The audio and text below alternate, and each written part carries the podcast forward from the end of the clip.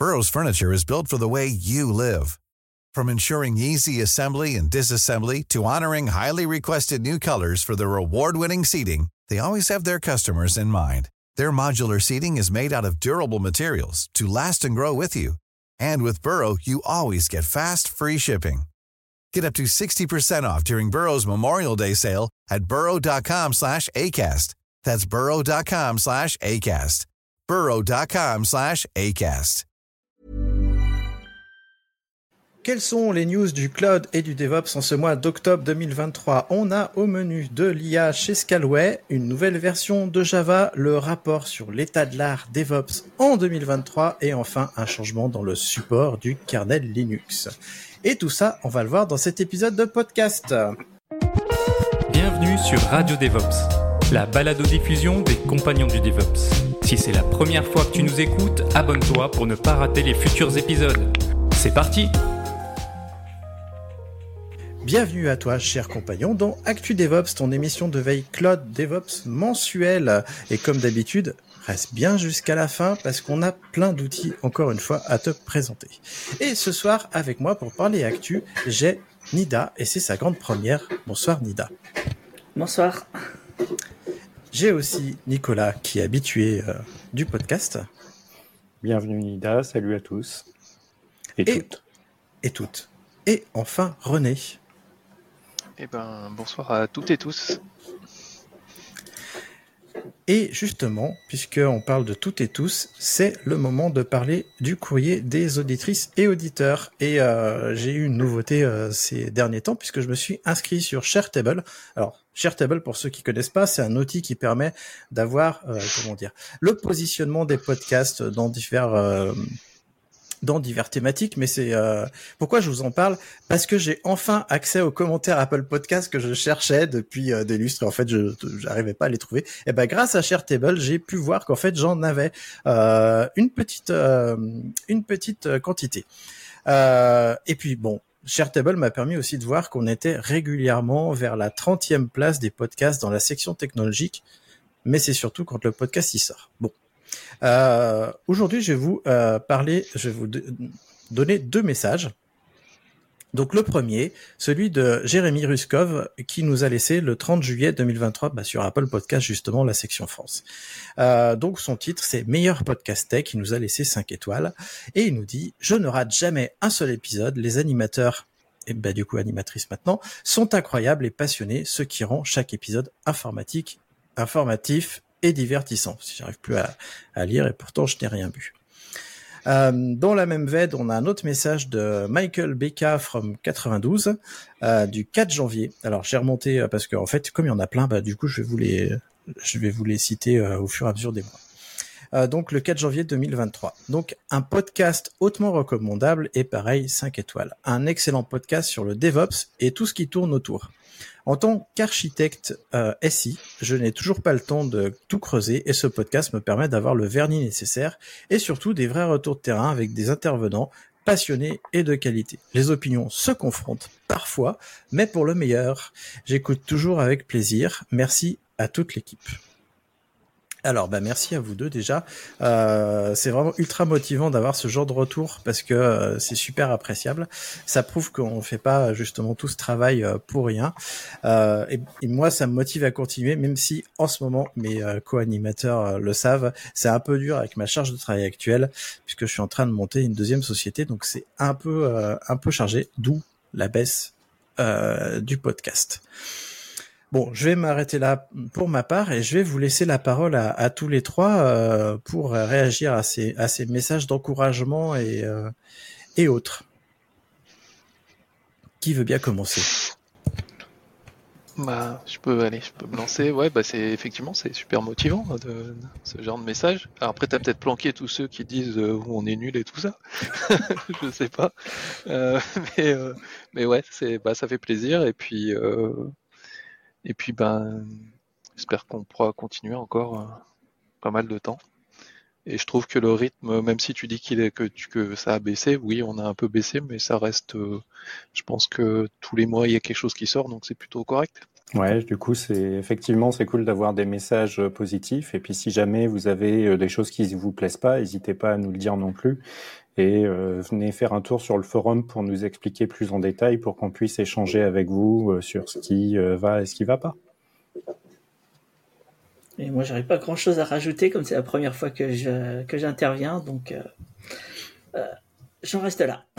Ok, mais tu es une auditrice du podcast aussi, euh, donc c'est vrai que c'est intéressant. Alors c'est vrai que comme moi j'ai un téléphone Android, j'avais pas accès aux messages sur Apple Podcast et, et malgré le fait que j'ai accès à Apple pour Podcaster, c'était un peu compliqué d'obtenir les messages et donc je suis vachement content de les voir sur Sharetable c'est quand même pas mal. Il y a des avis euh, un peu moins positifs que euh, que je passerai probablement dans le dans l'épisode et, euh, et des demandes que je vais essayer d'appliquer justement notamment sur les niveaux sonores. comme je reprends le montage, je vais essayer de faire quelque chose et de faire ce que je faisais avant, tout en gardant justement un comment dire un équilibre entre le temps de travail et le temps ce temps bénévole et, et, mon temps de travail. Et comme tu le dis René, il y a quand même un épisode par mois qui sort. Il y a les euh, Actu DevOps courts qui sortent sur YouTube que je pense je vais faire un deuxième flux de podcast pour les personnes qui veulent juste des épisodes courts. Et il y a un autre épisode qui sort dans le mois. Et a priori, euh, euh, je vais rester comme ça à deux épisodes par mois et, et on va rester comme ça. Alors, si toi aussi tu veux nous laisser un message, tu as plusieurs possibilités. Tu as Apple Podcast, enfin, tu as Podcast Addict. Tu peux aussi nous laisser des étoiles sur Podcast Addict. Là, je les, vois tout parce que c'est, mon application de podcast préférée. Tu as YouTube, évidemment. Et puis surtout, tu as le forum, comme euh, le disait euh, Nicolas, je crois, ou René, je sais plus. ou même les deux. Le forum, c'est là où on est, on toutes et tous. Euh, c'est là où on est le plus. Donc n'hésite pas à nous laisser un message, ça nous fera plaisir. Et puis surtout, si tu as des questions ou des demandes, n'hésite pas. Alors on va rentrer dans le vif du sujet et on va parler d'un bah, de quelque chose qui, a, dont on parle régulièrement, enfin pas nous, mais d'autres personnes. Et c'est bien de le voir arriver un petit peu chez euh, chez Radio DevOps. Nicolas, à toi l'honneur. Ouais, euh, bah c'est euh, chez ça y est, je suis perdu, désolé. Euh, donc il y a une grosse nouveauté qui, euh, qui a été annoncée euh, via le via Iliad. donc ils ont annoncé qu'ils investissaient 200 millions d'euros pour pour l'IA. donc c'est via le groupe Iliad, donc le groupe porté par Xavier Niel, et le premier investissement qui a été fait, c'est euh, l'achat d'une euh, grosse machine euh, via la filiale Scaleway. Euh, donc le, la machine, c'est une DGX SuperPod de Nvidia. si ça vous intéresse le matériel, je vous invite à aller regarder ce que c'est. C'est assez intéressant. c'est de la grosse babasse super sympa. Oui, bah super cher, oui. Euh, je sais plus combien elle a coûté. Euh, d'ailleurs, je sais même pas si c'est officiel, mais en tout cas, c'est euh, bah, il y a à peu près 1000 GPU. Euh, J'avais regardé les specs techniques dans l'après-midi. Je sais plus combien il y a de machines, mais c'est assez important. Ça doit être une salle quasiment dédiée dans, un data center. Et euh, du coup, il y a plusieurs choses euh, intéressantes là-dedans. Euh, le premier truc, c'est que déjà, c'est le, plus gros, la plus grosse unité de calcul de GPU en Europe. Donc, on va enfin pouvoir faire du, du traitement qui nécessite ces, types de processeurs en, Europe et en plus en France, puisque le data center est situé en France et il y a de Scaleway en français. Euh, euh, le, gros intérêt aussi, c'est que c'est dans un data center qui n'a pas de climatisation. Donc, euh, en termes d'empreinte carbone, c'est déjà plus intéressant. comme c'est de l'énergie française, a priori, c'est de l'énergie nucléaire, donc on est pas mal aussi au niveau empreinte carbone. Et bah, ça va permettre de rattraper un petit peu les Microsoft qui ont mis 10 milliards de dollars, ChatGPT qui envisage de lever 100 milliards de dollars. Alors bon, ça fait euh, un petit peu nabo à côté, mais on n'est pas si mal que ça. Et euh, ce qu'il y a d'intéressant aussi, c'est que euh, donc, le 17 novembre, il va y avoir une conférence organisée par Scaleway qui va donner encore plus de détails, mais il prévoit de mettre aussi un laboratoire de recherche sur l'IA. Donc le, la partie unité de calcul qui est proposée par Scaleway va potentiellement être utilisée par ce labo de recherche pour potentiellement travailler sur, j'imagine, des algorithmes, des manières de travailler avec l'IA et ainsi de suite. Je ne sais pas si vous aviez vu passer cette news. Christophe, j'imagine que euh, en étant un fervent adepte de, de Scaleway, tu as dû voir passer ça et m'en vouloir un petit peu de te piquer la news. Euh, oui, je l'ai vu passer. Euh, non, je t'en veux pas parce que j'ai trouvé une autre news. Euh, tu, tu l'auras vu. Euh, et moi, ça m'intéresse parce que pour nos SaaS, comme vous le savez, on édite des SaaS souverains. Et justement, on se pose beaucoup la question de mettre de l'intelligence artificielle dans Frogit, notre usine logicielle, et nous pouvoir avoir notre fournisseur, puisque c'est notre fournisseur Scalware en plus, qui propose des machines qui sont dédiées à l'IA. Euh, pour faire tourner des IA euh, libres, puisqu'on veut utiliser des IA libres et open source, c'est une voie euh, quand même pas mal pour nous qui pensons à ça qui pensons à nos clients. Alors on verra en fonction des retours clients, savoir si c'est un truc qu'ils veulent, mais a priori c'est une des choses qu'on qu'on envisage pour l'avenir dans les deux trois prochaines années. Donc c'est plutôt une très bonne nouvelle, je trouve, pour nous de nous, de manière générale, les personnes qui utilisons euh, Scalway. Et toi, René, alors, tu l'avais vu passer la news? Non, je pardon, non, je l'avais pas forcément vu. Et ouais, je trouve ça, ça bien qu'il y ait un super calculateur, euh, si je comprends bien, relativement euh, accessible au public. Voilà, après, Ouais, ben, je pense que j'ai pas forcément grand chose à dire, si ce n'est que je trouve ça bien et que je vois qu'il y a des, des GPU Nvidia H100, donc en ce moment j'en entends un tout petit peu parler. J'entends parler des A100 parce que les A100 qui sont devenus, euh, bah, qui vont devenir plus ou moins obsolètes, voire s'ils le sont peut-être déjà, alors que c'est pas si vieux. Donc ça a l'air d'évoluer relativement vite. Et donc j'attends parler un petit peu des H100 pour euh, une intégration euh, sur OpenStack. Et euh, voilà, ben, après, la seule chose que je peux dire, c'est qu'apparemment, c'est pas si évident que ça au niveau logiciel côté Nvidia, côté driver euh, et tout ça, c'est ça n'a pas l'air super facile. Du coup, ben, je pense que le fait là d'avoir du manager, ben, je pense que ça évite pas mal de problématiques parce que c'est le genre de configuration si on veut si on veut l'avoir on-prem, je pense que c'est pas c'est pas forcément c'est pas forcément évident. Et euh, voilà. Je laisse la main à Nida si elle veut, ajouter des choses. Euh, oui, parce que bah, moi j'ai vu passer forcément, comme j'adore euh, la partie, tout ce qui est infra, data center et tout ça, donc c'est, je suis, je suis forcément l'actualité à ce niveau-là. après, c'est, moi je me pose la grosse question pour dans combien de temps ça va être effectif chez Scalaway, parce que les délais sont très très très longs on, a encore des difficultés au niveau matériel. Et euh, je sais qu'une autre entreprise d'une personne qui fait des streams euh, à son taf, ils en ont commandé et que les délais sont apparemment euh, longs. Donc je me pose je me pose la question. Après c'est c'est très intéressant. ça permet aussi de contrer les gros clouds américains qui offrent ces possibilités là aussi. Euh, ou d'autres clouds. Euh, par contre, ils sont plus sur des cartes euh, plus basses dans la gamme Nvidia avec les T4 par exemple. Donc non, c'est un c'est un gros pari qu'ils font, un très très gros pari. J'espère qu'ils vont le réussir. Et je vais rebondir sur le sur le fait qu'il y a une conférence qui a été très intéressante au FRNOG de deux CRSI, si je me trompe pas, qui parlait justement de la mutualisation. Eux, ils étaient sur des systèmes euh, équivalents d'AMD, qui étaient aussi très intéressantes au niveau euh, infrastructure euh, à proprement parler. Donc ça bouge beaucoup dans, dans le secteur.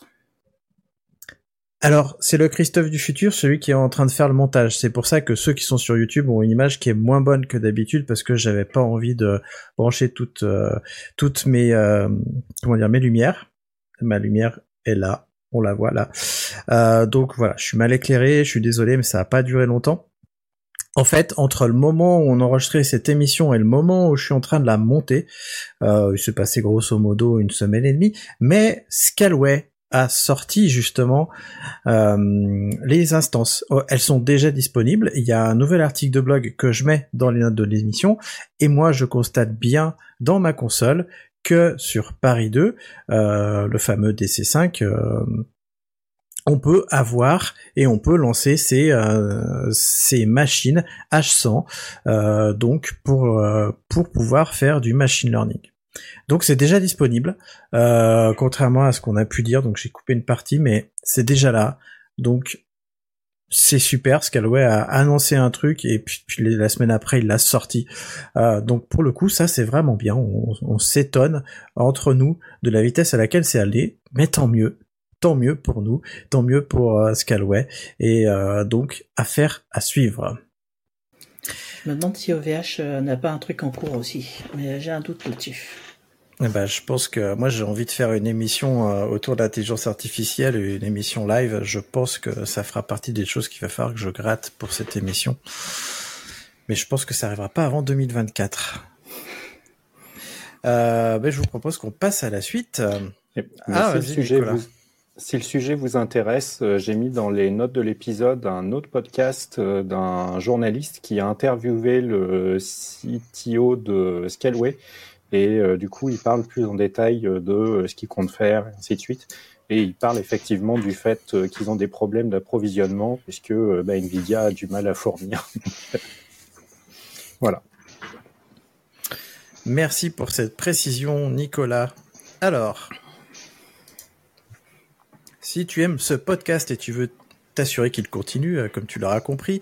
Le meilleur moyen, c'est de nous soutenir avec un petit don. Ça nous aide à payer euh, l'infrastructure, donc qui permet d'héberger le forum et surtout les outils euh, pour héberger le podcast, le super logiciel qu'on est en train d'utiliser pour enregistrer le podcast et pour que tu aies la meilleure qualité d'image et de son possible, même si en post-production on a encore des petits problèmes, mais ça on va le régler.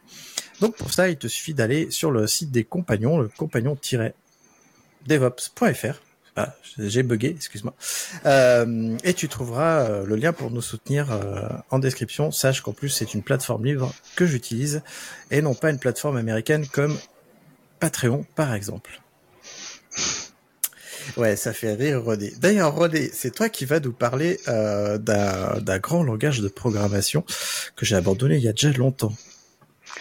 Ouais, alors c'est pas pas mon domaine de prédilection non plus, mais je trouvais ça intéressant de, parler parce que depuis Java 8, on va dire, euh, alors c'est Java forcément, et euh, depuis Java 8, euh, on va dire, il y a des releases qui sortent tous les six mois avec aussi la mise en place de versions LTS. Et donc là, il y a peu de temps, je crois que c'est mi-septembre, ouais, 19 septembre, est sortie la, la version de Java 21 qui a une LTS.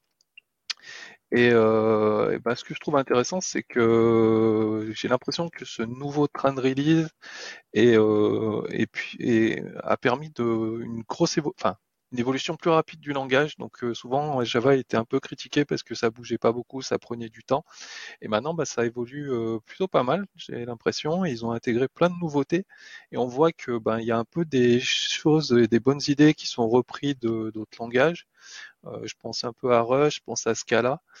Et euh, voilà, donc euh, je trouve, voilà, je voulais noter un petit peu, faire une petite news pour dire que ben, tout ça évolue et ça évolue plutôt dans le bon sens, que ça rend Java, je pense, pas mal attrayant et voilà avec des nouveautés. Et alors je vais juste dire euh, un petit peu ce que j'ai retenu là sur cette nouvelle version.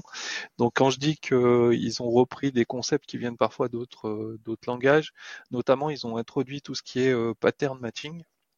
Et donc je vais pas rentrer trop dans le détail, mais l'idée c'est de ben, d'avoir une syntaxe un peu plus euh, un peu plus euh, facile pour euh, par exemple déstructurer de l'information et donc récupérer, prendre ce qu'on appelle un record et de récupérer chaque élément de manière assez facile et assez élégante au niveau du code.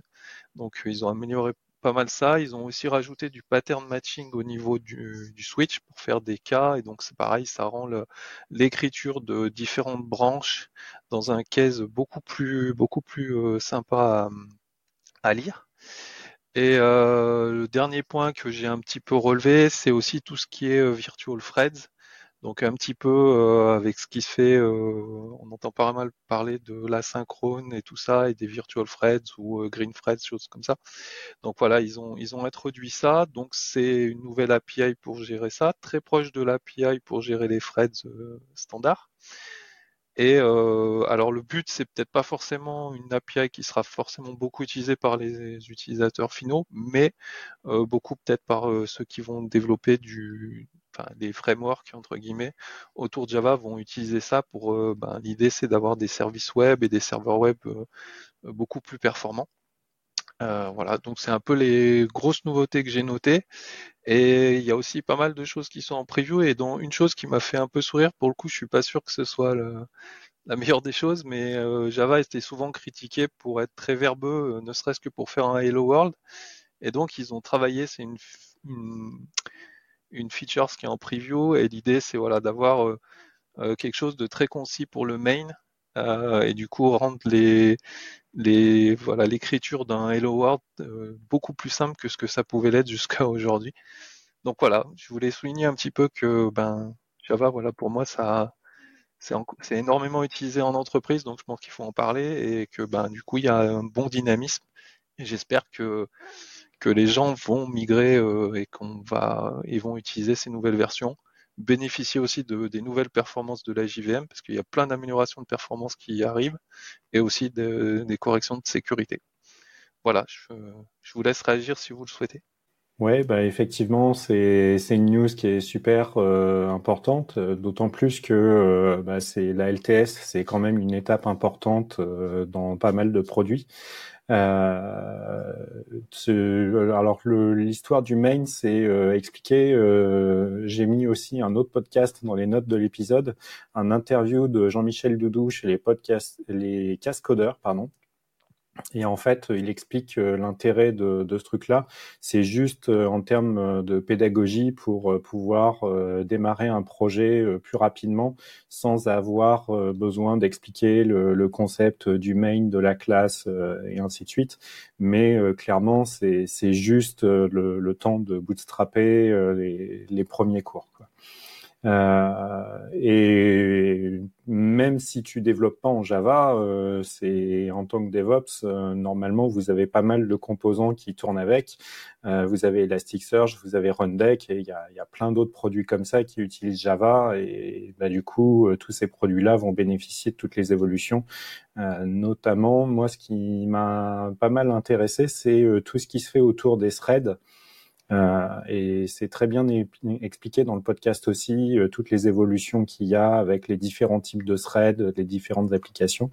Et du coup, bah, c'est bien que Java continue à évoluer, euh, malgré le fait que ça a été racheté par Oracle via le rachat Sun et que OpenJDK continue à, à évoluer. Et, dans le podcast, ils expliquent aussi le, comment fonctionnent les différentes distributions. Donc, si vous êtes un petit peu perdu, c'est assez intéressant à écouter aussi. Voilà, je ne sais pas si tu avais suivi tout ça, Nida. Euh, le monde Java, pour être honnête, c'est pas ma tasse de thé. Euh, non, par contre, euh, j'ai une, question, c'est au niveau des serveurs Tomcat. la dernière version est prise en compte ou pas du tout? Ah, C'est la question piège. J'imagine. Euh, vu la latence qu'on a euh, au niveau système, dans certains cas. ouais, après, après tu as raison. C'est vrai que, effectivement, il y a la, là, c'est le, le enfin, JDK, JRE, etc., qui évolue. Après, bien sûr, il faut que les applications qui utilisent euh, bah, la JVM soient, soient portées. Donc, ça se fait pas toujours tout de suite. Il y a toujours un petit peu de temps entre bah, voilà, les temps que les gens rendent le code compatible, quoi. Et, mm. Donc oui, c'est pas instantané.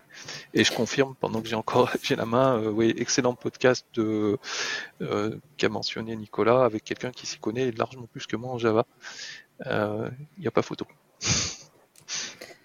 Et on aura des gros gains en perf éventuellement sur les sur les serveurs? A priori, un peu. Ouais, bah déjà par euh, l'asynchrone, donc euh, ça, ça devrait, euh, ça devrait amener quand même de la perf pour tout ce qui est serveur web et tout ça. Puis ils ont, ils travaillent aussi. Alors pour l'instant c'est preview, mais ils travaillent quand même pas mal aussi à de la, vectorisation des instructions. mettre du SIMD dans la JVM. Il y a déjà des choses hein, qui sont faites et apparemment ils voilà ils avancent encore là-dessus, ils optimisent des choses. Donc oui, à, chaque fois il y a quand même des gains de, de performance. si je me rappelle de l'épisode euh, ce qui était dit dans l'épisode que Nicolas mentionnait, euh, entre 20 et 21, il n'y a pas eu énormément de changements, mais je crois que c'est autour de, je sais plus, c'est 17 ou 20 ou 19. Là, il y a eu des grosses avancées de perf. Mais bon, après, c'est, je sais pas comment dire, c'est un peu du, du win-win, quoi. Tu mets à jour ta JVM, tu bénéficies de la perf, c'est quasi euh, automatique, quoi. Donc pourquoi s'en passer? Ah, Ça, c'est, faut demander aux développeurs. Il y a des changements aussi au niveau du garbage collector. Alors je pense que euh, à notre niveau, on ne sera pas trop impacté.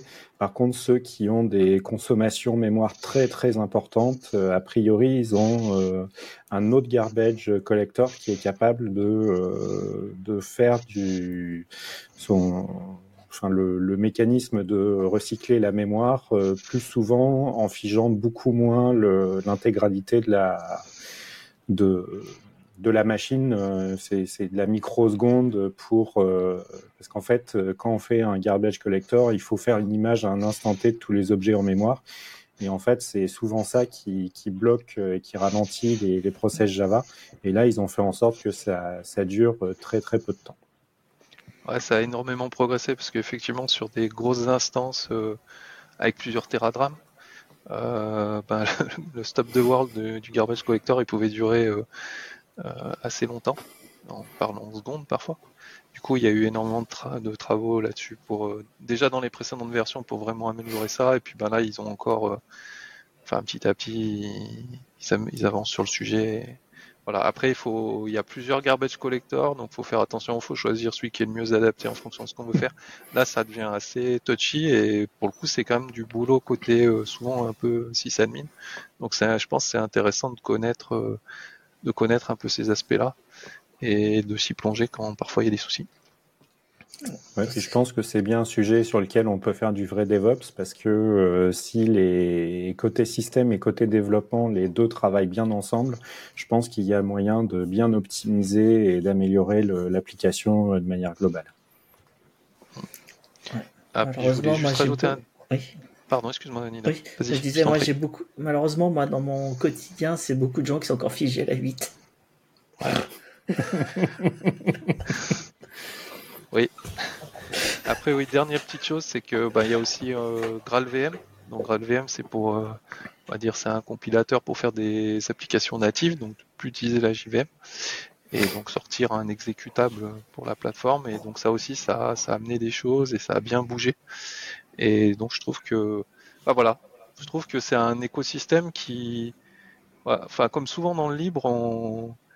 il y a des choses qui sont vraies à un instant T, mais là ça a bien évolué et souvent, euh, et puis plutôt dans le bon sens. Donc euh, voilà, je pense c'est bien de le souligner. Ouais, euh, moi qui me qui, qui, suis comme Nida, hein, qui me tient éloigné de Java depuis bien longtemps, euh, j'avoue que je suis agréablement surpris euh, et euh, j'attends avec impatience que Elasticsearch euh, devienne un peu supportable parce que là, je trouve qu'il est un peu insupportable avec sa consommation de mémoire. Mais bon, c'est peut-être parce que voilà. Bref, euh, non, je dis ça parce que on utilise Elasticsearch pour notre outil de ticketing et ça nous fait un peu ça nous fait un peu dur de voir que c'est Elasticsearch qui consomme le plus sur la machine que l'outil de ticketing lui-même. Mais bon, bref. Après, faut pas rêver non plus, euh, Christophe. C'est pas toujours quelque chose qui consommera beaucoup de mémoire. Même si J'espère, j'espère. Euh, de toute façon, il y a des gens qui trollent sur GitLab et le Ruby, donc euh, je peux troller sur Java. Hein, mais bon, bref. Euh, je crois que vous avez un peu tout dit, que j'ai pas grand-chose à ajouter. En tout cas, la seule chose que j'ai pas compris, c'est combien de temps dure la LTS chez Java? Vous le savez, vous? J'avoue que j'ai oublié. Ça dure 2, 3, 4 ans, 5 ans je, vais regarder, je, vais te dire. Je suis en train de regarder ça aussi. Ça dure longtemps. Ça dure longtemps. Si c'est comme euh, Ubuntu et ses 10 ans, euh, puisqu'on en avait parlé déjà dans un épisode, ce serait bien. Java 21, ça commence le support au 19 septembre 2023 euh, et la fin du support, c'est septembre 2028. Voilà, c'est ça. Et, et, si tu payes donc Amazon, c'est en 2030, et si tu payes Oracle, c'est en 2031. Donc c'est 5 ans en fait, le LTS, c'est bien. Alors en fait, c'est tout l'objet des distributions dont je parlais tout à l'heure, c'est qu'en fait la partie OpenJDK je crois que c'est comme ça que ça s'appelle. donc c'est la spec en tant que telle de Java. Elle, elle sera supportée jusqu'en 2028. Donc, euh, charge à tous ceux qui font les distributions de faire ce, cette maintenance. Mais si tu payes Amazon, tu as un support jusqu'en 2030. Euh, si tu payes Oracle, jusqu'en 2031 et ainsi de suite. Et eux, en fait, ils s'engagent à euh, faire les backports euh, des, des, fixes ou de corriger euh, dans, dans, cette distribution-là. Par contre, tu la retrouveras pas dans l'OpenJDK. Oui, forcément. C'est sous voilà. licence. Là, je suis en train de regarder. Donc, l'OpenJDK, euh, sa end of life est prévu pour le 19 mars 2024. L'OpenJDK, et par contre, on passe sur la, la Java, du moins l'Oracle Java euh, JDK, on est à 2031. Mm. En support ah, étendu. Et euh, on a vraiment une très très grosse différence euh, sur le support. Et eh ben... Ah, c'est marrant parce que moi je vois 2028. 2028. Euh, on, on, remettra dans les, dans les notes. en fait, c'est 2028, euh, c'est euh, ce qu'ils appellent le, c'est le premier support et après c'est l'extension de, ouais. de, support. je pense que c'est une extension qui doit être payante. Mm. Ah oui, oui, ça oui. C'est ma petite marotte, je déteste les, les systèmes qui sont end of life. One size fits all seemed like a good idea for clothes. Nice dress. Uh, it's a it's a t-shirt. Until you tried it on. Same goes for your healthcare. That's why United Healthcare offers a variety of flexible, budget-friendly coverage for medical, vision, dental, and more. So whether you're between jobs, coming off a parent's plan, or even missed open enrollment, you can find the plan that fits you best. Find out more about United Healthcare coverage at uh1.com. That's uh1.com. Hiring for your small business? If you're not looking for professionals on LinkedIn, you're looking in the wrong place. That's like looking for your car keys in a fish tank. LinkedIn helps you hire professionals you can't find anywhere else, even those who aren't actively searching for a new job but might be open to the perfect role. In a given month, over 70% of LinkedIn users don't even visit other leading job sites. So start looking in the right place. With LinkedIn, you can hire professionals like a professional. Post your free job on linkedin.com slash people today.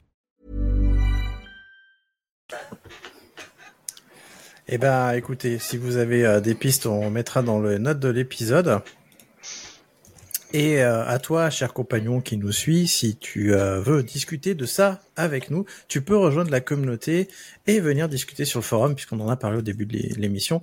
Les compagnons du DevOps, c'est aussi un forum, c'est pas qu'un podcast, une chaîne YouTube, c'est aussi un forum où on discute et où on est tous et toutes en train de discuter. On est déjà plus de 1500 sur le forum, donc ça augmente de, de mois en mois. Et il y a toujours des nouvelles et nouveaux qui arrivent tous les jours. Et euh, puisqu'on parlait de LTS, on va parler euh, de notre petit chouchou à tous et toutes. Je crois, Nida, euh, tu vas nous parler d'un d'une augmentation, je crois. C'est au niveau du kernel Linux. Donc certains ont déjà vu la news. Donc le kernel Linux avait un support qui était de, j'ai peur de dire une ânerie, qui était de 6 ans et qui repasse à 2 ans. Donc on passe à... on réduit, mais ce qu'il faut pas oublier, c'est que le support noyau, à la base, il était de deux ans, il l'avait étendu il y a, là je crois que je vais dire une connerie, une dizaine d'années. Euh, et là, ils reviennent à deux ans parce que les équipes de mainteneurs euh, sont euh, épuisées, sont, sont sur les rotules et il y a, eu apparemment des départs dans certaines, de certains devs qui faisaient de la maintenance des noyaux. Par contre, il faut pas du tout s'inquiéter pour les gens qui sont sur des distributions du monde Red Hat où on vise quasiment 10 ans. Le noyau sera toujours maintenu à jour, mais il sera maintenu à jour par Red Hat, pas par les mainteneurs kernel.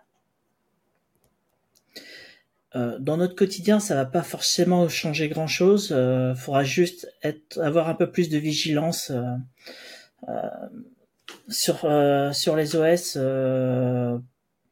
et les bien les maintenir à jour au niveau comment dire au niveau de la distribution si on s'amuse à compiler son propre kernel oui là vous vous exposez à quelques petits soucis en prod voilà ben c'est moi qui avais mal lu. Du coup, c'est une, c'est une diminution. Euh, en effet, je crois, je crois savoir que les distributions de toute façon mettent à, à jour le Linux, enfin le noyau Linux, assez régulièrement. Euh, c'est vrai que deux ans, ça fait court, mais en même temps, euh, si chaque itération dure deux ans et que, alors je sais pas à quelle itération on est aujourd'hui, je crois qu'on a la 6. Euh, c'est ça, la 6. 6, 5, je crois, 6, 4 ou 6, 5 qui doit arriver. Et euh, par contre, je ne me rappelle plus, euh, on a une itération par an ou un peu moins? Non, c'est euh, les trimestres. Une version ouais, majeure. Semaines, je crois. Une version majeure. Six semaines, six semaines je crois. Si je dis pas de bêtises. On n'a pas une version Après... majeure toutes les six semaines, quand même. Non. Si, si, ça tourne vite. Hein. Ça, en fait, depuis qu'on a eu le changement de numérotation euh, avec le kernel 2.6.x. je sais pas combien, euh, mettez le nombre de numéros euh, pratiquement à la décimale de pi, c'était devenu lisible. Euh, là, on est, on est déjà au noyau 6.5 et euh, le, le, le, noyau 6.6 release candidate est, est, déjà en place. D'accord. En, en moyenne, en moyenne, tu as 63 jours. Pour, entre 63 et 70 jours pour le sortir à peu près. Mais là on parle de la version mineure du coup pas de la version majeure, on n'annonce pas la version 7, puis la version 8. En fait, en fait, sur Linux, ça veut pas dire grand-chose la, mm. la, la, le majeur, parce qu'en fait, ils le, comment dire, ils l'incrémentent quand ils ont un peu envie, en fait. Donc du coup, as, quand la major, quand les majors changent, c'est une nouvelle version, euh, une nouvelle version avec quand même euh, un peu de tout, quoi. Et après, quand ils décident qu'il y a vraiment une rupture euh, et il n'y a pas de critères, tu vois, super super clair, c'est un peu au bon vouloir de Linus qui dit bon bah à un moment on fait évoluer le majeur. Ok. D'accord. Et puis il y a des périodes, il y a énormément de contributions qui arrivent d'un coup, donc ce qui peut faire reprendre du retard euh, sur la sortie euh, du kernel. Et euh, puis il y a des fois, bah, ils ont tellement tout mis que la, version précédente sera beaucoup, beaucoup plus light. Mais là actuellement la version LTS de, du kernel c'est la 6.1.56 et elle aura une fin de vie je sais plus quand je crois dans deux ans il me semble je cherche l'info mais 2027 moi je vois. la 6.1 moi j'ai 31 décembre 2026 oui. Et pour ceux qui payent un support euh, que je découvre, le CIP, c'est jusqu'à après 2033. Bon, Et moi, je, je vois qu'il va falloir que je mette à jour mon système d'exploitation puisque je suis sur un noyau 5.4, autant dire euh, antédiluvien, mais en même temps, je suis sur une vieille version d'Ubuntu. Et j'ai la flemme de la réinstaller parce que je dois réinstaller tout mon PC, donc euh, c'est vrai que c'est pour ça. Euh, la 5.4 euh, sa fin de vie est en 2025 Ça va, il me reste un petit peu de temps. Mais j'ai, quand même des problèmes avec les, les sources de paquets quand même. Bah, t'es sur une LTS de chez Ubuntu si je dis pas de bêtises. Ouais, je suis sur une 18.4. Ça commence à être un peu vieux quand même. Hein. Ouais, ça doit être encore supporté un petit moment quoi. Ouais, mais voilà. Oui, mais J'ai des, des soucis. T'es pas à risque dans le sens où, où Ubuntu fait le travail pour euh, les failles de sécu et compagnie. Après, Exactement. tu bénéficies pas des avancées euh, qui sont dans le noyau, du coup, euh, c'est un peu dommage, mais Oui, mais j'ai surtout des problèmes avec tout un tas de programmes tiers euh, qui marchent mal, euh, des mises à jour qui marchent mal. Bref, j'ai, il va falloir que je que je reprenne ce PC de fond en comble de toute façon. Nicolas, euh, tu, tu as un avis là-dessus? Oui, oui, j'ai, moi j'ai encore des serveurs qui traînent en version euh, 4 quelque chose, donc euh, tu vois, c'est. Mais euh, c'est des versions LTS de distribution que je prends toujours, donc euh, et euh, quand ça commence à être trop dépassé, bah, je mets à jour. Mais bon, bah, c'est comme toujours quand on fait de l'infogérance, euh, ton client est pas toujours d'accord euh, parce que bah il y a il y a forcément des applicatifs à bouger, machin, etc. Et la peur de tout casser, même si tu as des environnements de test dans tous les sens, et ainsi de suite. Mais bon. Mais euh, ouais, bah c'est cool que ça continue à évoluer. Après, euh, je dois avouer que euh, moi, le noyau Linux, ça fait longtemps que je m'en préoccupe plus. ça marche. c'est même plus une question que je me pose. Et puis, on, se préoccupe encore du noyau Linux quand on fait du Docker. C'était un petit troll gentil, mais euh, non, je, trouve que c'est quand même une bonne nouvelle que euh, ça continue à bouger, surtout si euh, c'est pour éviter d'épuiser les, développeurs. Et bon, bah, c'est voilà, c'est tout ce que j'avais à dire. Bah, en fait, tu trolls, tu trolls, mais pas tant que ça, parce que oui, on se préoccupe du noyau Linux quand on fait du conteneur, parce qu'il y a certains noyaux qui ne permettent pas de faire tourner certains conteneurs. Donc il faut avoir quand même des versions un petit peu. J'ai déjà vu des euh, des trucs qui permettaient pas forcément de faire tourner ça comme on voulait avec euh, Docker par exemple. Euh... Alors là, faut vraiment changer de distribution parce qu'elle doit être ah. vraiment ancienne. Écoute, j'ai vu ça et euh, je dois te dire que que oui, c'est important, c'est important. Mais on a, c'est vrai qu'on a moins de problèmes que certains autres systèmes d'exploitation. On ne les citerons pas ici. En fait, euh, c'est le, noyau euh, Linux, ça peut vous paraître anecdotique et d'autant plus quand vous faites du Docker. Mais si euh, les gens se rendent pas compte, mais avec une version plus récente du noyau, je pense qu'il y a beaucoup de choses qui vont beaucoup mieux marcher avec Docker et je pense qu'il y aura à la fois plus de performance et à la fois plus de sécurité puisque bah, ils améliorent au fur et à mesure, puisque Docker s'appuie sur des trucs du type ces groupes et ainsi de suite. Donc c'est, je, je, disais ça en rigolant du fait qu'on s'en préoccupait pas, mais en tant qu'admin 6, euh, c'est important de regarder quand même. Quand même une pièce maîtresse. Voilà. Et j'ose espérer que dans notre auditoire, nous n'avons pas que des administrateurs système, mais aussi des développeurs, puisque le podcast s'adresse à tous ceux qui s'intéressent à la philosophie DevOps ainsi que des développeuses et des administratrices système. Et je te confirme, on a quand même euh, des personnes qui font du développement, puisqu'il y en a beaucoup qui arrivent sur le forum régulièrement. Euh, donc euh, ça arrive régulièrement. D'ailleurs, puisque on n'a peut-être pas assez de développeuses et de développeurs, moi je te propose, chers auditeurs et auditrices, de partager ce podcast à ton à ton ou ta développeur développeuse préférée euh, tu lui envoies le podcast et euh, sache aussi que ce podcast il est en licence libre. En CC by SA, tu as le lien de la licence dans les dans les notes de l'épisode ou dans la description YouTube. Ça veut dire que tu peux prendre des bouts, tu peux le mettre dans tes formations, tu peux le mettre dans tes euh, talks, tu peux en faire ce que tu veux dans tes documentations. par contre, il faut juste nous citer. Et en plus, si tu peux nous envoyer un petit message pour nous dire que tu l'as fait, ça nous fera toujours bien plaisir. Donc, euh, je vais te parler du State of DevOps Report 2023, autrement appelé le rapport sur l'état de l'art du DevOps en 2023. Alors, j'en parle presque toutes les années, mais en fait, c'est le rapport annuel de l'Institut de recherche et d'évaluation DevOps de Google Cloud. Profites-en, je parle pas souvent de Google, donc euh, c'est pour dire du bien en plus. Donc voilà, son petit nom à, cet organisme, c'est le DORA. Et donc le DORA vient de sortir son rapport en 2023. Alors ce rapport, il est très intéressant et très important parce qu'en fait, il regroupe les données de plus de 36 000 professionnels au travers le monde. Donc, c'est vraiment un rapport qui nous permet à nous de savoir, euh, bah, c'est quoi euh, qui se passe dans le DevOps, c'est quoi les, bonnes pratiques et, et qu'est-ce que, quels résultats on peut atteindre. Et c'est en ça qu'il est vraiment intéressant. Alors, je te laisse le lien évidemment en description euh, du rapport. Euh, mais qu'est-ce qu'on y apprend cette année? Alors, il y a plusieurs choses. Des choses dont je me fais le porte-voix régulier, mais d'autres plus intéressantes encore. Je t'ai fait une petite synthèse sans prétention des points que j'ai estimés les plus intéressants du rapport, justement. Alors, la première chose, c'est l'impact culturel.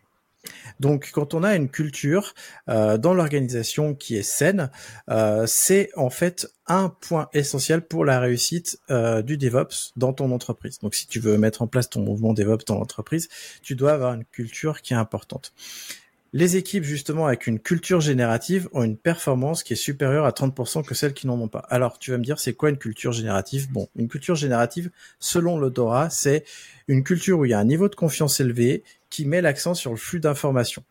en gros, euh, tu la partages et tu as un flux dans ton entreprise. Alors tout ça, c'est expliqué sur le site euh, dora.dev, qui est le site qui explique euh, tout un tas de concepts assez assez précis justement du rapport.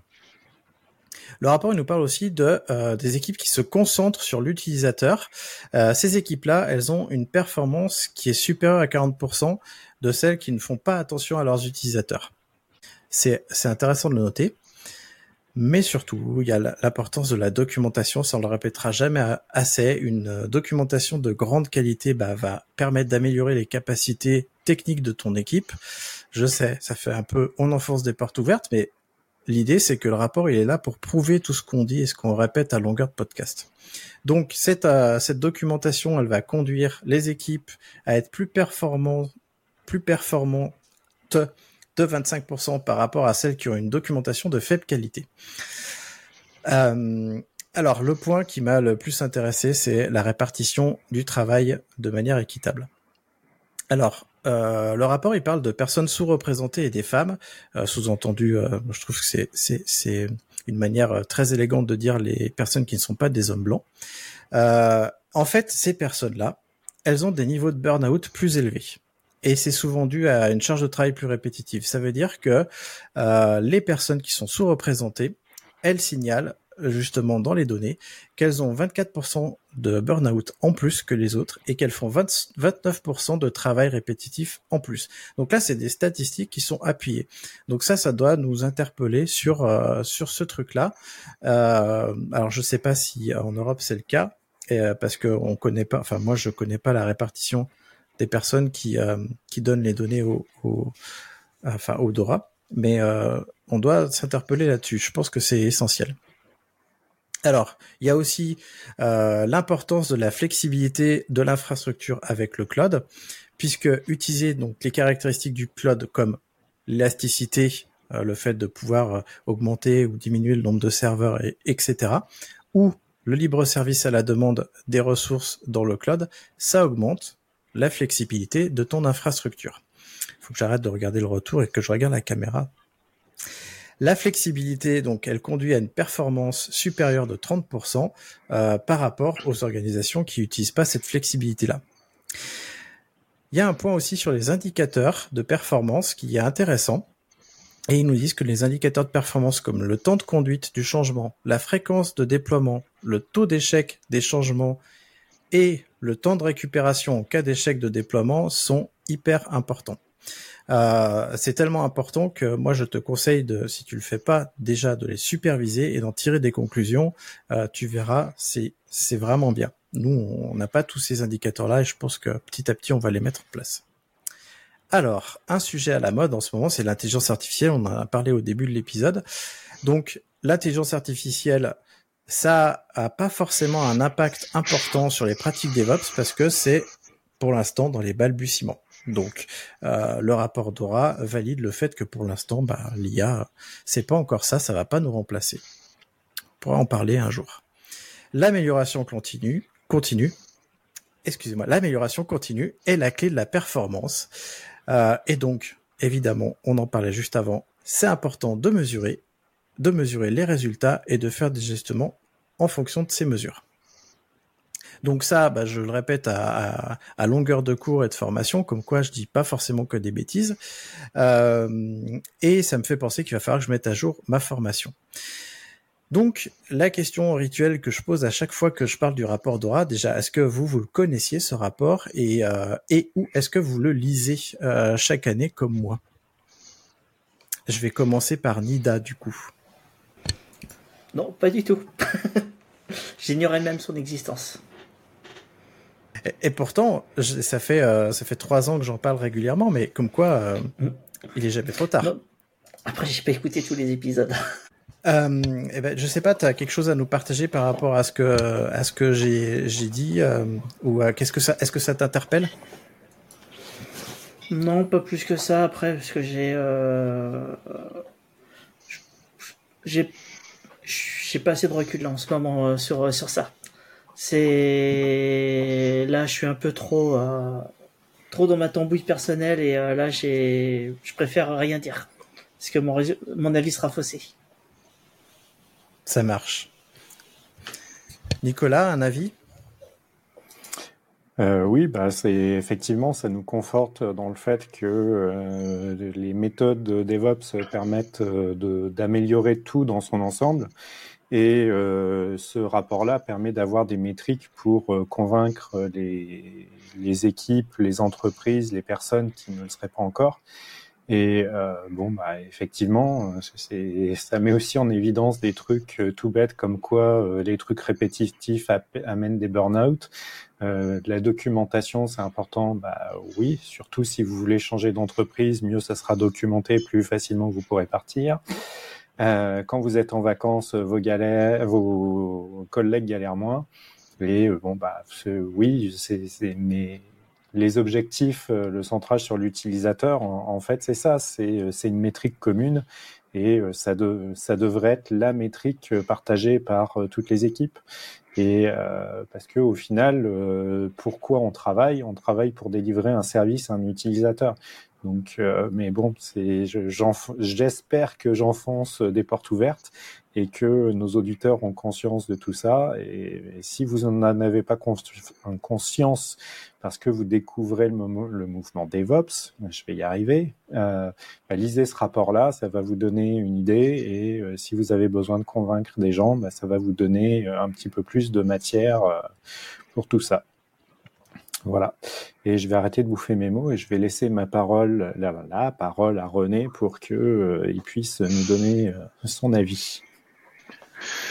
Oh bah, je pense que vous avez un peu tout dit. Après, euh, oui, ben, je pense que ça peut se résumer quand même assez bien en disant que quand les relations dans l'entreprise sont plutôt bonnes entre les personnes, c'est plus agréable de travailler. Donc, bah, souvent ça se passe mieux. Et effectivement, quand on délivre, euh, par exemple, quand on fait une mise en production, si elle se passe bien, bah, c'est quand même plus sympa que euh, si à chaque fois c'est la catastrophe et, euh, c'est l'enfer. Donc voilà, je suis impré voilà, c'est ça me paraît assez logique. Après, je pense qu'on est aussi tous un peu biaisés ici parce qu'on est assez convaincus par par les, la philosophie DevOps. Donc voilà. C'est vrai que sinon on ferait pas un podcast qui s'appelle Radio DevOps, mais euh, euh, c'est vraiment important de rappeler tout ça parce que en plus, euh, je sais pas si vous l'avez remarqué, mais euh, on parle assez peu d'automatisation dans dans le rapport. Enfin, dans alors si on en parle dans le rapport, mais les points saillants ne font pas remonter forcément l'automatisation. Automatisation qui est l'un des points essentiels de discussion sur les réseaux sociaux de le DevOps, c'est de l'automatisation au déploiement. Ce n'est pas que ça il y a tout un tas d'autres pratiques et, euh, et de bonnes choses autour qui vont accélérer encore justement le déploiement et tout ne repose pas sur l'automatisation. Et c'est ça qu'il faut euh, justement en déduire de ces rapports qui sortent à longueur d'année. Oui, Nicolas. On peut faire du DevOps sans automatisation et on peut faire de l'automatisation sans faire de DevOps. Et, mais euh, si on fait du DevOps en automatisant le travail de tout le monde, ça, ça fluidifie énormément euh, les choses. Euh, moi, j'ai mis en place de l'automatisation sur la partie euh, pipeline de vente où ma collègue et en fait, bah, j'ai récupéré les différentes API pour automatiser son travail. Moi, ça m'a pas fait gagner de temps, mais elle, ça lui a fait gagner énormément de temps. Et du coup, elle a plus de temps à me consacrer sur d'autres trucs. Donc euh, DevOps, c'est aussi euh, faire évoluer l'entreprise et euh, aider un petit peu tout le monde. Ah, tu me fais plaisir parce que quand je parle du DevOps et du fait que c'est un mouvement qui rentre par la tech mais qui doit s'étendre dans toute l'entreprise, tu, viens de me donner un exemple qui est la preuve vivante que ça marche. Parce qu'en effet, euh, l'automatisation et l'amélioration continue, la coopération, si c'est partagé dans toute l'entreprise, euh, c'est là où les entreprises vont devenir encore plus performantes. Bon, c'est facile. On est euh, aujourd'hui, on est cinq. À l'époque, quand je l'ai fait, on était quatre. Donc. Ouais, mais c'est même dans les grandes entreprises, c'est important, je, pense. Rodé Non? Non, non, bah j'acquiesçais en disant que oui, oui, je pense que après c'est peut-être plus difficile effectivement dans une grande entreprise de mettre en place euh, euh, cette culture-là parce que bah, il y a plus de monde à convaincre. Euh, forcément il y a des réticences, etc. Du coup, euh, il y a plus de politique. Donc voilà, c'est certainement beaucoup plus compliqué dans des grandes entreprises, mais on, peut, on peut quand même faire des choses. C'est en effet plus compliqué et c'est là où on a le plus de problèmes et c'est de là où est né le mouvement DevOps parce que justement on a ces silos et euh, faut arriver à les, casser et c'est vrai que euh, il faut se faire accompagner. Alors quand on est une grande entreprise, je pense naïvement que l'entreprise ne peut pas elle-même arriver à passer au mouvement DevOps. Il faut qu'elle soit accompagnée par d'autres personnes qui les aident à bien mettre en place la culture, à bien fluidifier les rapports, puis surtout apporter euh, un, point de vue extérieur pour assainir certaines situations qui peuvent être complexes. Et euh, je sais qu'on est plein à justement pouvoir aider les entreprises euh, là-dessus, les grandes, je dis. Moi, j'ai travaillé dans une grande entreprise euh, avant l'arrivée du mouvement DevOps ou à, peu près à ce moment-là. Et en fait, on travaillait avec des systèmes de tickets où on devait se refiler les, les trucs à faire euh, dans des tickets. Euh, c'était très chiant, laborieux et ainsi de suite. En fait, moi, ce que je faisais, c'est que je contactais les équipes et je leur demandais de quoi ils avaient besoin pour travailler beaucoup plus rapidement. Parce qu'en réalité, il faut pas se faire d'illusions. Tout le monde a ses petits scripts dans son coin. Et quand les équipes sont intelligentes, ils se partagent les scripts entre eux et euh, ils font évoluer le truc. Et en fait, moi, je passais euh, beaucoup de temps à la machine à café pour euh, leur expliquer comment moi je travaillais. Mais en fait, quand ils avaient besoin d'input pour traiter mes tickets, moi, je leur filais des, des, fichiers CSV, des fichiers XML, tout ce qu'ils voulaient c'était plus du CSV euh, parce que c'est plus facile à scripter. Mais en fait, euh, il me disait euh, j'ai besoin de d'une colonne avec ça, d'une colonne avec ça, etc. Et comme j'avais des tickets qui prenaient en entrée dans les 200 machines, je leur envoyais un truc et eux, ils avaient exactement le fichier qui pouvait rentrer dans leur script. Ils n'avaient pas besoin de leur travailler. Du coup, il m'aimait bien parce que c'était des gros tickets avec beaucoup de trucs à faire, mais euh, qui pouvaient lancer en cinq minutes. Et du coup, euh, pendant que ça se traitait, on pouvait aller prendre un café pour discuter. Donc, c'est la philosophie DevOps, c'est aussi ça.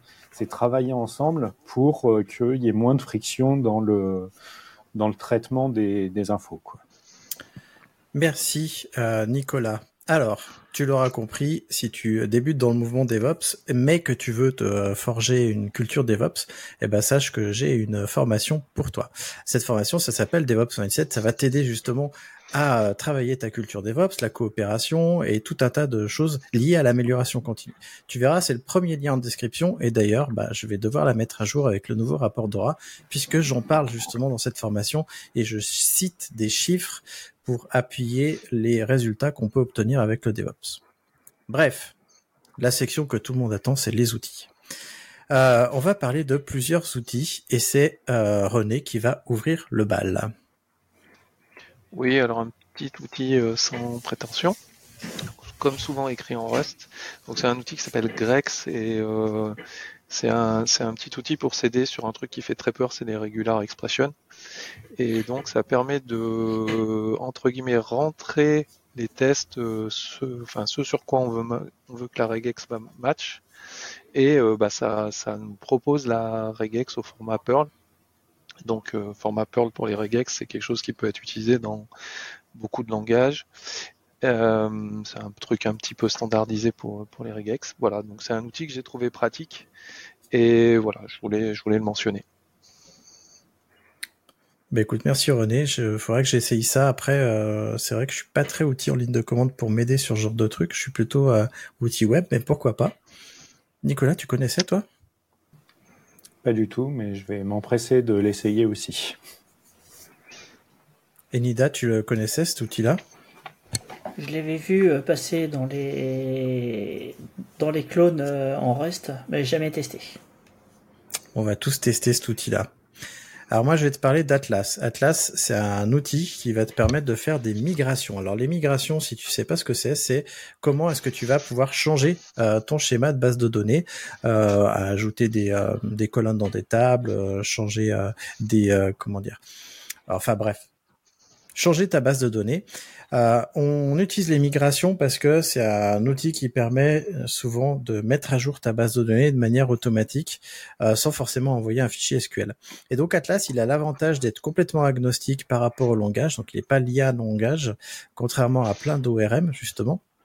Alors lui, c'est pas un ORM, mais ça peut être un outil sympa pour justement faire évoluer ta base de données, tout en décorrélant ça de ton langage de programmation. Est-ce que vous connaissiez euh, Atlas? Est-ce que vous en aviez déjà entendu parler? Alors je vois des têtes, toutes les têtes sont en train de faire non sur YouTube. Alors si tu es, si es en train d'écouter le podcast, tu le vois pas, mais les gens qui sont sur YouTube ont vu, ont vu tout le monde dire non de la tête. Euh, du coup, c'est un outil en plus, je trouve, euh, qui va, qu'on va pouvoir conseiller à nos équipes de développement pour faire des migrations. Souvent, moi, j'ai des équipes de développement qui me disent ah, comment je fais des migrations, Christophe? Eh ben, ça me fera un outil de plus à leur donner. Euh, et je pense que je vais commencer par par tester et voir si ce que ça donne et leur en parler. Est-ce que Ah, Après, vas-y René. pardon, excuse-moi. Après, ouais, après, il y a d'au- il y a, il y a d'autres outils qui font ça, mais effectivement, pas forcément euh, langage agnostique. Il y a Liquidbase, par exemple, mais c'est vrai que c'est plutôt euh, orienté Java, si je dis pas de bêtises. Donc là, ça peut être intéressant peut-être pour des langages où ces outils n'existent pas. Donc oui, je pense que ça peut être intéressant. Ouais, est-ce que au moins vous étiez, euh, je pense que vous connaissiez euh, toutes et tous les migrations et vous en avez déjà mis en place euh, lors de déploiement euh, d'outils?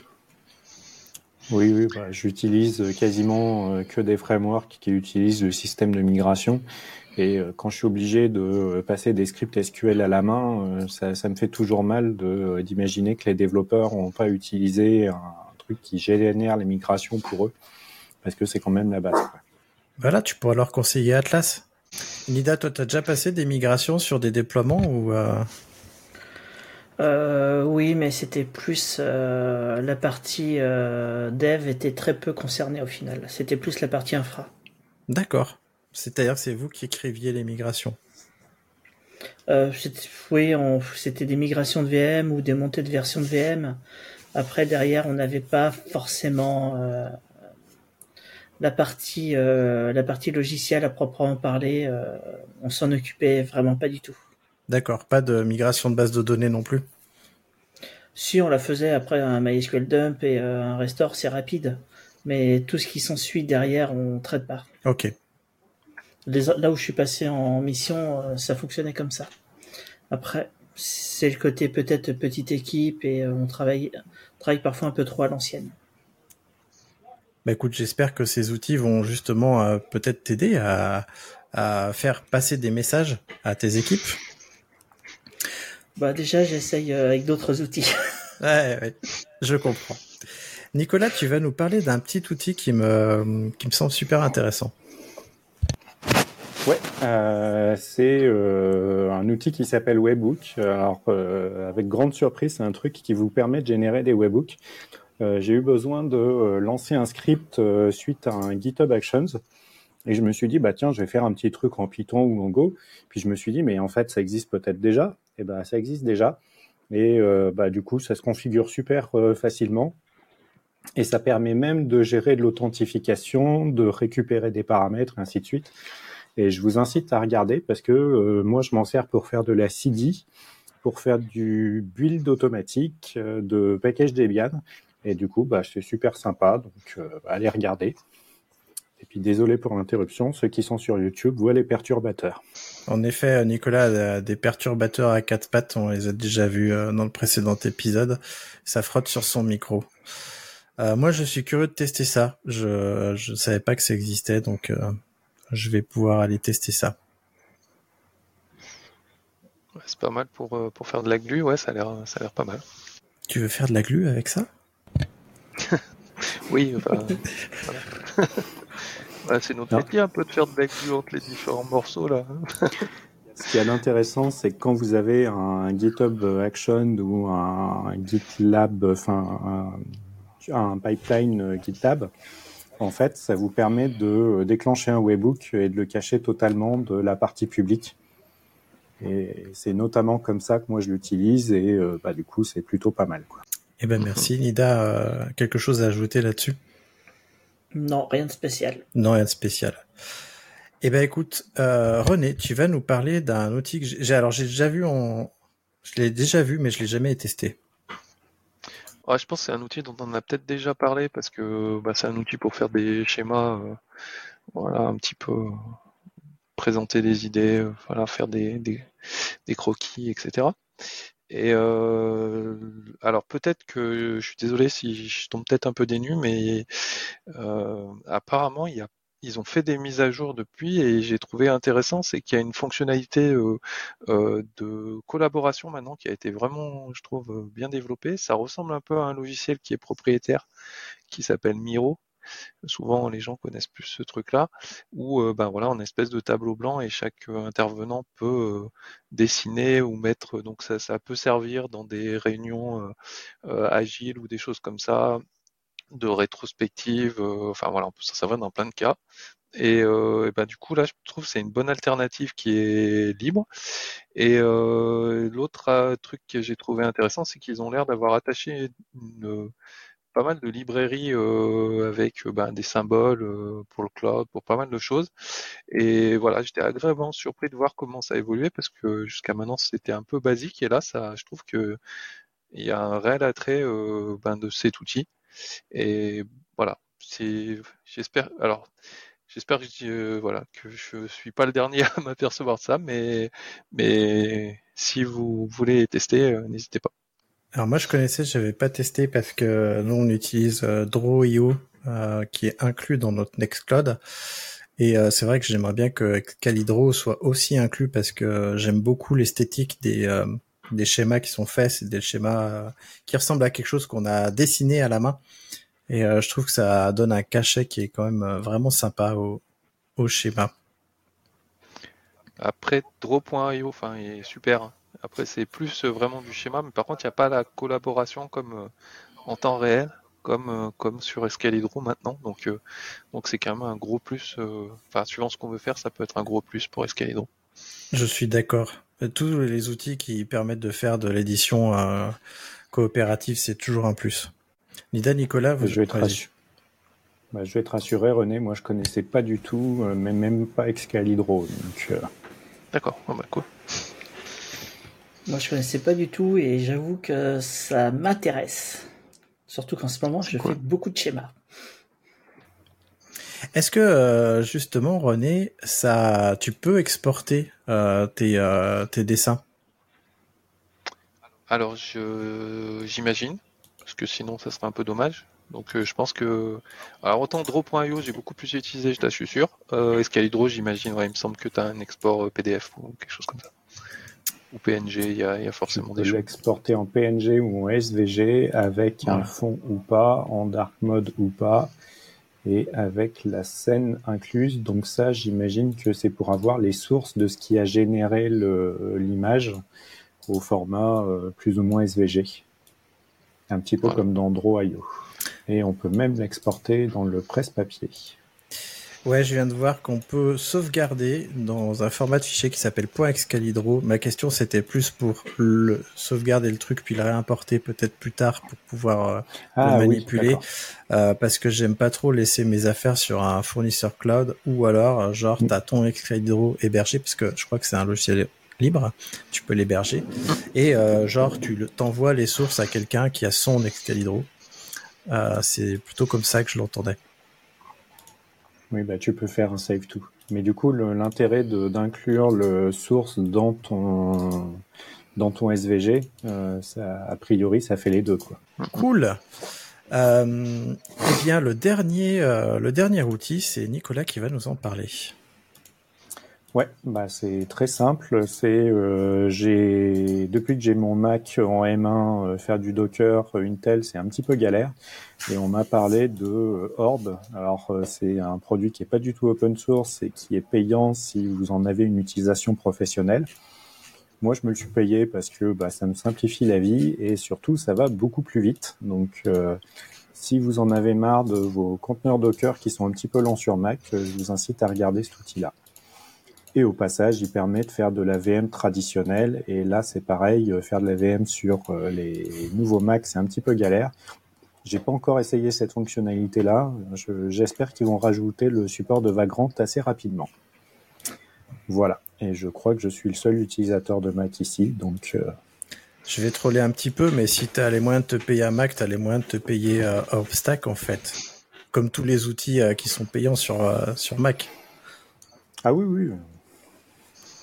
Il me semble que c'est que c'est moins que c'est plus comment dire c'est plus culturel chez les utilisateurs de macOS de payer des outils que sur les utilisateurs de Linux ce qui est peut-être parfois un, un, désavantage pour nous mais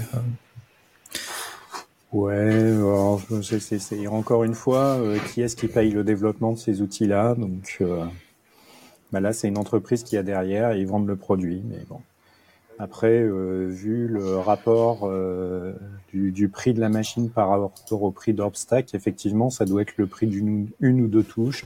Bah pour info, c'est pour l'instant, c'est 8 euros par utilisateur et par mois la version Pro. Il y a une version gratuite, en effet, pour une utilisation personnelle. Une version entreprise, on connaît pas le, les tarifs, il faut contacter les, les sales, comme ils disent. Je pense que c'est encore une boîte qui cherche au niveau euh, du business model et ainsi de suite. Euh, moi, j'ai pris euh, directement l'abonnement d'un an parce que bah, on économise deux mois, je crois. C'est un coût relativement raisonnable par rapport à ce que ça me fait gagner comme temps. Le seul truc que je regrette, c'est que du coup, on peut pas mettre l'engine de Docker directement. Euh, ils ont gardé l'engine de la Community Edition et comme j'ai aussi l'abonnement Docker Pro, je sais plus quoi, bon. Bah, oui, j'aime bien cramer du pognon dans plein de licences logicielles. Et alors, ça me fait gagner du temps. en même temps, c'est c'est l'entreprise qui paye, donc de toute façon, voilà, si l'entreprise elle, elle oui. C'est pas l'entreprise qui paye? Alors, j'en ai même pas parlé à mon patron parce que je considère que si ça me fait gagner du temps à moi, euh, je, autant que je le paye directement parce que le temps que je vais passer à négocier, euh, puis euh, je fais aussi un petit peu de freelance, donc euh, pour moi c'est c'est tout bénéf pour moi de le, payer. Mais comme euh, plein d'autres outils que je paye moi directement, c'est, je paye la suite JetBrains moi-même, d'autant plus qu'ils ont un, un, abonnement pour particulier qui est beaucoup moins cher que celui de l'entreprise. Mais bon, c'est ah ouais, c'est. Je paye beaucoup d'outils moi-même. C'est surprenant. Nous, on est plutôt, alors bon, on est plutôt ouvert, mais on est plutôt dans la logique où si ça fait gagner du temps aux personnes, on préfère payer des outils. Euh, et mmh. on n'essaye pas de négocier, euh, sauf si c'est des outils à 300 euros par mois, tu vois, mais si c'est euh, de l'ordre de 8 euros par mois, là, c'est bon, on le prend. En règle générale, on y gagne toujours plus. Vous avez un avis, René Nida, là-dessus, sur Orbstack ou sur le fait de payer des outils en tant que pro? Tu y vas, René, ou j'y vais? Non, vas-y, vas je t'en prie. D'accord. Est-ce que je tire à balle réelle ou pas? Bah, tu peux. Non, en fait, euh, personnellement, euh, je vais peut-être désinguer un peu de logiciel libre, mais mine de rien, une société que tu payes le produit, souvent ça évolue vachement plus vite et euh, tu as un support en cas de souci et c'est un vrai confort. Et moi, ça me dérange pas de devoir payer un outil qui, fait le job, qui me fait gagner du temps. Euh, moi, euh, j'ai une licence euh, Visio chez moi parce que c'est le logiciel que je maîtrise et je me vois pas Draw.io et je l'utilise, mais il manque il manque des choses. Je perds du temps avec Draw.io par exemple. Donc moi, ça me choque pas du tout de, de payer, surtout dans un milieu professionnel où ce qu'on recherche bah, malheureusement, c'est la rentabilité. Hein. On n'est pas, on n'est pas au pays de Casimir. Hein. C'est, on est dans une entreprise qui est là pour faire du pognon et qui nous donne nos salaires. Donc euh, tous les outils qui peuvent faire gagner du temps, euh, gratuits ou libres, sont bons à prendre. Mais je vais, aller dans ton sens. En fait, euh, nous, quand on a des alternatives libres, et c'est le cas aujourd'hui, souvent on paye la licence euh, notamment, on a Bitwarden, on paye la licence Bitwarden euh, parce que justement, on veut que les solutions libres évoluent. Après, on a une préférence pour l'utilisation des logiciels libres parce que c'est plus cohérent par rapport à nos valeurs à nous, euh, et parce qu'on sait que si on, veut aller héberger nous-mêmes euh, la solution, on, peut. Euh, moi, je suis un peu un l'entre-deux en fait. Je, moi, je préfère mm. payer les logiciels libres plutôt que payer des logiciels propriétaires. Tu vois, c'est plutôt ça mon mm. truc en fait. Après, mon milieu professionnel fait que je travaille énormément avec de Windows, donc c'est pas la même approche. Et euh, euh, quand je vois des gens qui gueulent euh, sur les licences Red Hat, moi, ça me choque pas du tout de payer une licence Red Hat. C'est Red Hat, j'achète pas un OS. Quand, pareil pour Microsoft, j'achète pas un OS, j'achète du support. Bah oui, bien sûr. J'achète du support. Red Hat, quand on paye Red Hat, on paye le kernel Linux aussi, parce qu'une grosse majorité des développeurs le kernel Linux euh, sont chez Red Hat, sont salariés chez Red Hat. Donc, euh, à force de vouloir rien payer, euh, on, est en on peut tuer le logiciel libre aussi. à titre personnel, j'utilise Bitwarden et je paye aussi la licence. Comme... Parce que le logiciel est très bien. Bah ouais, comme quoi on est assez proche. René Oui, après c'est pas incompatible, au contraire. C'est-à-dire, je suis assez dans cette démarche-là aussi. C'est-à-dire, à partir du moment où la préférence, ça va être pour des solutions euh, où on va avoir les libres ou open source, on va pouvoir avoir les sources parce que ça c'est potentiellement plus adaptable, etc.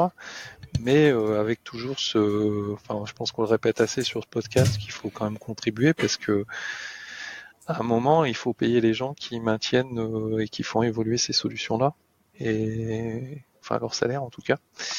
Et voilà. Donc oui, prendre du support sur une solution euh, qui est euh, libre open source, c'est plutôt bien. Et après, ben voilà, moi j'essaye d'éviter au maximum les logiciels propriétaires, aussi pour des raisons un peu philosophiques. Après, euh, après, j'en utilise aussi parfois parce que effectivement, ça peut être un gain de temps ou parfois j'ai pas le choix parce que avec certains clients, faut utiliser une solution propriétaire. Voilà. Donc, voilà. Après, j'essaye vraiment de euh, vraiment favoriser euh, des solutions euh, libres et open source et je contribue à différents à différents logiciels comme vous faites.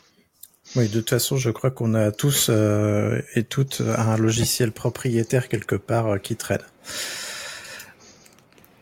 Oui, je, l'ai souvent dit, hein, mais je sais aussi un petit peu intéressé, c'est que euh, je travaille dans une entreprise qui développe un logiciel open source et euh, je sais que c'est important que des utilisateurs payent et j'insiste bien là-dessus régulièrement. Et euh, j'ai aussi revu un post sur le, fork de, de, Terraform et une personne a fait un article sur le fait que bah, lui, il n'utiliserait pas OpenTofu, qui du coup est le nom du nouveau fork en disant que euh, effectivement euh, HashiCorp euh, change le modèle de licence, mais si aujourd'hui Terraform euh, a cette envergure-là, c'est parce que ils ont tout développé autour, ils ont monté une communauté, ils ont monté plein de, trucs qui sont gratuits notamment la, la, registrie des providers. Ils ont créé et maintenu plein de providers.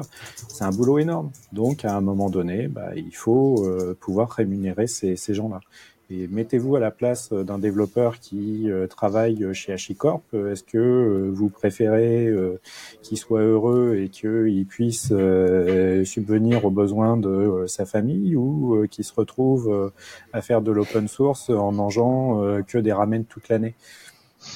Mettez-vous à sa place et vous verrez, manger autre chose que des ramen, c'est bien. Quoi. Je parle des ramen euh, déshydratés à, réchauffer à l'eau chaude. Hein. Oui, tu parles des nouilles déshydratées. Bref. Voilà, des trucs pas bons, quoi. Euh, je vais aller dans le sens de Nicolas en rajoutant un point de vue que j'aborde très souvent sur le logiciel libre, euh, les failles d'OpenSSL. On les a tous vécues et pendant pendant une époque, euh, il avait des il y avait des salariés, il, avait des dons qui permettaient de faire le logiciel. Et après, à un moment donné, bah, il n'y a plus assez de pognon et on a eu ce qu'on a eu, euh, des alertes de sécurité. Et euh, on, on, utilise beaucoup de briques libres et open source, mais il y a un moment donné, il faut aussi être responsable et et aider justement euh, les briques hyper importantes à, évoluer, à du moins pouvoir, euh, comment pas évoluer, mais euh, vivre. Euh, parce que le nombre de projets qui sont décédés en open source et qu'on utilise encore, niveau sécurité, je pense que ça doit être une cata. Oui, tout à fait. Je crois qu'on n'a pas fini de parler de l'open source et du libre encore. ça va être l'objet de plein de discussions à la suite. Alors, Ah, attends, je, si d'ailleurs- je veux juste rajouter un Ouais. petit truc, c'est c'est surtout dans un milieu pro en fait, parce que dans un milieu pro, euh, la société en principe euh, elle génère de l'argent. Et justement, la- l'avantage du libre, ben, c'est que si l'entreprise n'est pas rentable, elle peut, euh, voilà, ne pas payer. Mais à partir du moment où on devient rentable et que ça nous apporte un, un- vraiment une aide conséquente, ce logiciel, euh, eh ben, je pense qu'il faut le supporter. Et puis même conceptuellement, si on base son, la stratégie de son, son entreprise sur un logiciel euh, libre open source sans y contribuer, quelque part, euh, en y contribuant, c'est une espèce d'assurance pour le fait que ça va vivre et pas se retrouver de bac dans l'eau euh, euh, du jour au lendemain. Donc, je sais pas, pour moi, c'est logique au niveau professionnel. Après, au niveau individuel, là, on peut un peu plus discuter. Euh, mais de toute façon, je pense que les sociétés qui vivent du logiciel libre aujourd'hui, elles ciblent beaucoup plus les pros que, que les individus. Oui, je pense aussi, tu fais bien de le rappeler. hein. Nicolas aussi voulait rajouter un truc. Pas trop, pas trop long parce de- que euh, on- Je vais essayer de faire une conclusion sur le sujet. Euh, ce que je voulais dire, c'est euh, dans ma boîte, on commence à réfléchir aussi à un modèle de euh, financement de des gens qui veulent nous supporter, mais qui veulent pas forcément souscrire aux produits. euh, donc on la vend en version SaaS ou on-premise, mais finalement, on a des clients qui nous prennent la version SaaS et qui l'utilisent pas en nous disant, mais au moins on vous supporte. Et en fait, euh, il nous coûte de l'argent tous les mois parce que ils consomment une VM, etc. Et on a commencé à réfléchir à une manière de euh, qu'ils puissent nous payer pour euh, nous financer. Euh, ils ont un niveau de support euh, à peu près équivalent que ces gens qui payent, mais sur leur version machin, etc. Et bah, finalement, c'est euh, si vous avez une boîte qui fait de l'open source, bah, réfléchissez à un business model qui puisse inclure ce, ce cas d'usage. Voilà. Et j'espère que euh, personne euh, d'autre euh, n'a de choses à rajouter. Et de toute façon, on a enlevé les piles à René, donc il peut plus rien dire.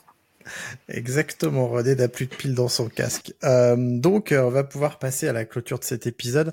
Bon, je vais pas te rappeler de venir t'inscrire sur le forum, hein, je l'ai déjà fait, mais du coup, ce que je vais faire, c'est que je vais vous laisser à tous les trois le mot de la fin. Moi, je vais vous dire encore une fois merci de votre participation à ce podcast. Et, euh, et puis j'espère vous retrouver euh, vous retrouver très vite. Et euh, Nida, je t'en prie, comment c'était cette première expérience de discussion à, à quatre du coup dans le podcast? Bah, très bien, on a failli ouvrir la boîte de Pandore sur l'open source et un, dé- un débat interminable. Non, ça a très très bien passé. Après, c'est juste le temps de trouver trouver des marques. Et euh, puis ça reste très intéressant puisque quand on est auditeur euh, ou auditrice, euh, on n'a pas l'interaction, on écoute et là c'est intéressant de pouvoir intervenir aussi. C'est bon, t'as pas mangé, donc tu reviendras, je pense. Oui. Très bien. Alors René, quel est ton mot de la fin? Ouais, je suis prêt. Alors j'ai eu un petit souci technique de, batterie, euh, pour rien cacher. Et euh, ben, j'espère que l'épisode euh, plaira aux auditeurs. Et puis je suis très content de que Nida soit soit soit avec nous, une nouvelle tête. Et euh, et puis ben, j'espère qu'elle sera avec nous pour les prochains épisodes. Et voilà. Eh ben, euh, Nicolas, il reste plus que toi du coup.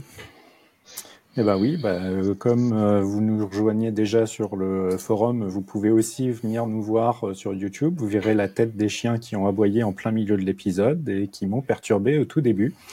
Et bah, j'espère que cet épisode vous aura intéressé et que vous viendrez écouter le prochain ou l'attendre avec impatience. Merci d'avoir écouté Radio DevOps. N'oublie pas de noter l'épisode, plus la note sera élevée et plus il sera mis en avant dans les applications. Tu peux aussi le partager, ça nous aidera à le diffuser et à rendre le mouvement plus visible. Si tu as envie de discuter du mouvement, alors rejoins-nous dans la communauté des compagnons du DevOps. À bientôt La balado-diffusion des compagnons du DevOps est produite par l'Hydra.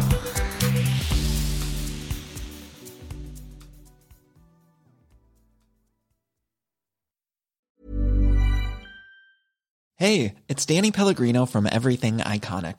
Ready to upgrade your style game without blowing your budget? Check out Quince. They've got all the good stuff shirts and polos, activewear, and fine leather goods, all at 50 to 80% less than other high end brands. And the best part? They're all about safe, ethical, and responsible manufacturing. Get that luxury vibe without the luxury price tag. Hit up quince.com slash upgrade for free shipping and 365 day returns on your next order. That's quince.com slash upgrade.